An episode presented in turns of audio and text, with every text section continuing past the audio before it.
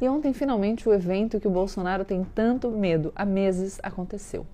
O ministro Alexandre virou presidente do TSE. E eu confesso que a gente nem sabe o que dizer, a gente só sabe sentir, mas como aqui no canal a gente tem que dizer alguma coisa, não rola só fazer uma meditação coletiva, eu vou fazer algumas observações assim, bem livres sobre esse evento curioso.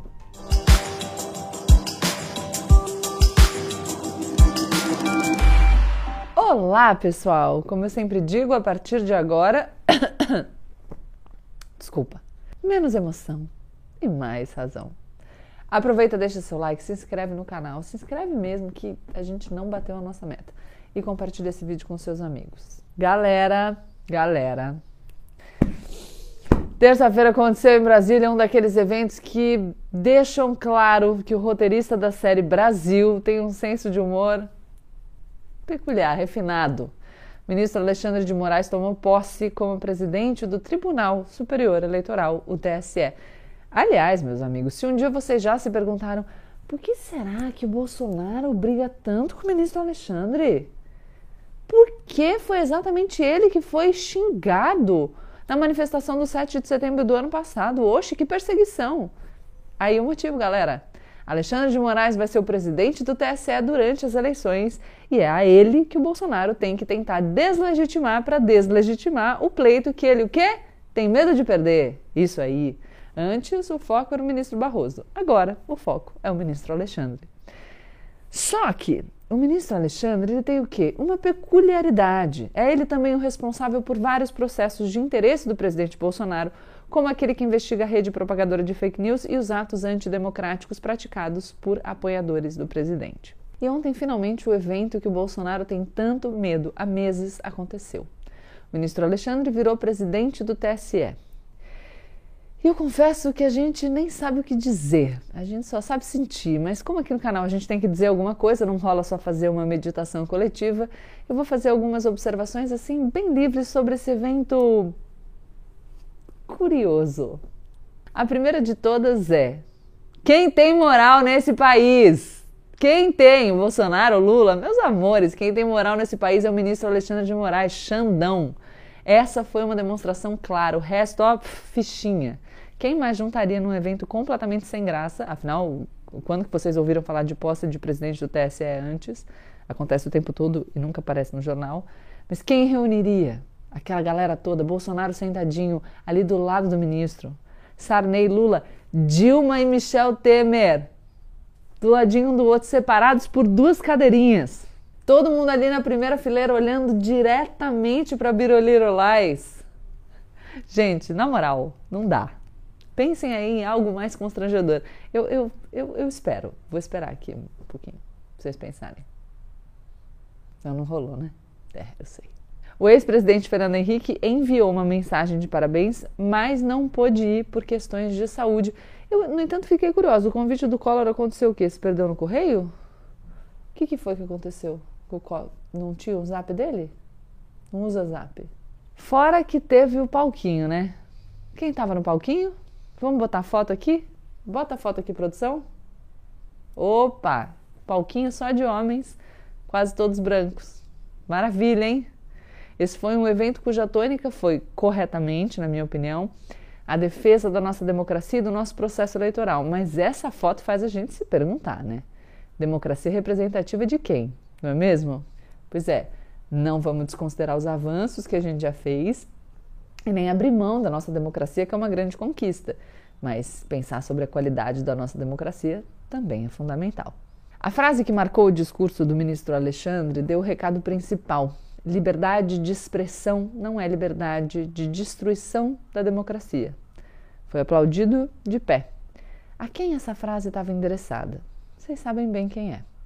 Alexandre foi aplaudidíssimo pelas duas mil pessoas presentes, menos pelo Jair. Vocês percebem, o Jair faz o show dele, não aplaude, fica de cara amarrada na hora que o ministro defende as nossas urnas eletrônicas e o processo eleitoral, mas vai na solenidade, não deixa de ir. Vai e age como uma criança mimada, mas vai direitinho. O que me faz pensar nas pessoas que foram e estão sendo investigadas por propagação de discurso de ódio incentivadas diariamente pelo Bolsonaro. Eu já disse isso aqui, mas não custa repetir, porque isso é realmente algo que me dói. Você que está se arriscando pelo Jair, você que está brigando com a sua família, espalhando mentiras e até cometendo crimes em nome dele, você está sendo feito de trouxa. Desculpa ser tão direta. Porque no zap o Jair é todo cheio de moral. No palanque ele grita: acabou, porra! Mas na hora do vamos ver, ele vai na posse do ministro Alexandre, direitinho, bem comportado, como um mano figurino. Conversa, dá risada, faz sala. Vocês estão entendendo? Ele não arrisca nenhum centímetro dele próprio por vocês, mas vocês estão aí arriscando tudo por alguém que nunca mereceu, nem nunca vai merecer toda essa devoção. Ele incita vocês a cometerem crimes, a se colocarem em risco, mas ele não se coloca nunca na reta. E vocês estão aí se comprometendo na internet, ou até pior Qualquer ato de violência política cometido em nome do Jair Bolsonaro, seja ele um crime contra a honra, uma mentira disseminada ou até uma agressão, como a gente já viu acontecer há apenas algumas semanas, nunca vai ser justificado. Eles são incitados, no entanto, pelo presidente da República, o mesmo cara que larga vocês na mão. Vocês lembram do Sérgio Reis? Um artista respeitado, já idoso, foi convocar para manifestações antidemocráticas no ano passado, virou alvo de inquérito policial, teve que comentar prótese nos órgãos genitais, gente. O que, que o Bolsonaro fez para ajudar o homem? Não fez nada. A tal da moça, Sara Giromini, ficou um ano em prisão domiciliar. E para quê? Pelo Jair Bolsonaro? Esse mesmo que estava batendo papo com todos os ministros do Supremo que ela queria atacar em nome dele. O cara que critica o sistema eleitoral, mas está lá presente na solenidade da posse do presidente do tribunal responsável. E o cara que, né, foi eleito por esse sistema, que fala que tem prova, mas não apresenta. Ai, gente. Todo mundo precisa entender. Se vocês não compreenderem a dinâmica dos jogos de poder, se vocês não olharem além da superfície, vocês vão ser instrumentalizados. Ah, o centrão é o problema do Brasil. Se gritar, pegar centrão, não fica um, meu irmão. O Bolsonaro se elegeu com um discurso contra a velha política, mas quem é a base de sustentação do seu governo? Unha e carne com ele no Congresso? Tão próximo dele que ele colocou para dentro de casa? Olha, o centrão. Quem colocou o Ciro Nogueira para ser ministro-chefe da Casa Civil, gente? Porque não vem com essa de o Ciro Nogueira foi eleito e isso não é culpa do Bolsonaro. Ele foi eleito, isso não é culpa do Bolsonaro, mas ele foi eleito para estar no Congresso. Ele foi para a Casa Civil por obra do Bolsonaro, amigos.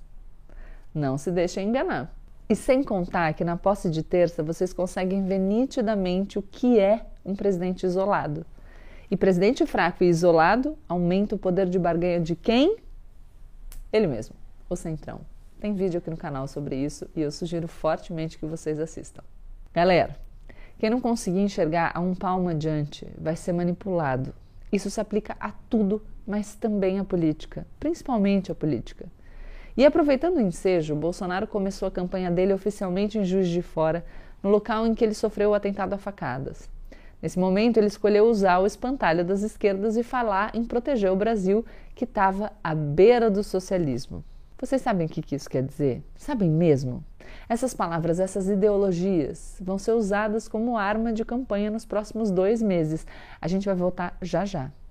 Você vai se deixar levar ou escolher não entender? Você vai conseguir se colocar num debate ou vai acabar deixando a pessoa afirmar besteiras sobre ideologias porque você não sabe exatamente como confrontar aquele argumento?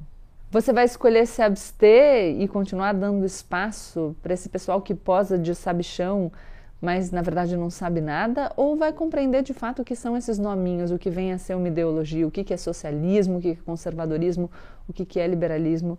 Para não só não ser enganado, mas também para poder se posicionar de maneira firme, autônoma e desmascarando essa galera que não sabe sobre o que está falando.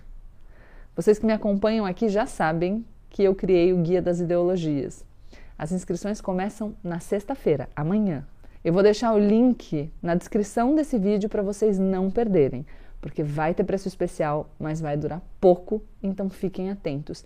Esse é um conteúdo fundamental no qual eu estou trabalhando já há muito tempo. Vamos olhar além da superfície, galera. Senão, cenas como essa de terça-feira sempre vão deixar a gente meio perdido refém de análises que não são nossas. É legal ter analistas favoritos, mas é muito importante pensar com a própria cabeça. E numa boa, é muito legal conseguir se colocar bem num debate. Deixa seu like, se inscreve no canal, compartilha esse vídeo com seus amigos e vem participar comigo do Guia de Ideologias, porque vocês vão adorar.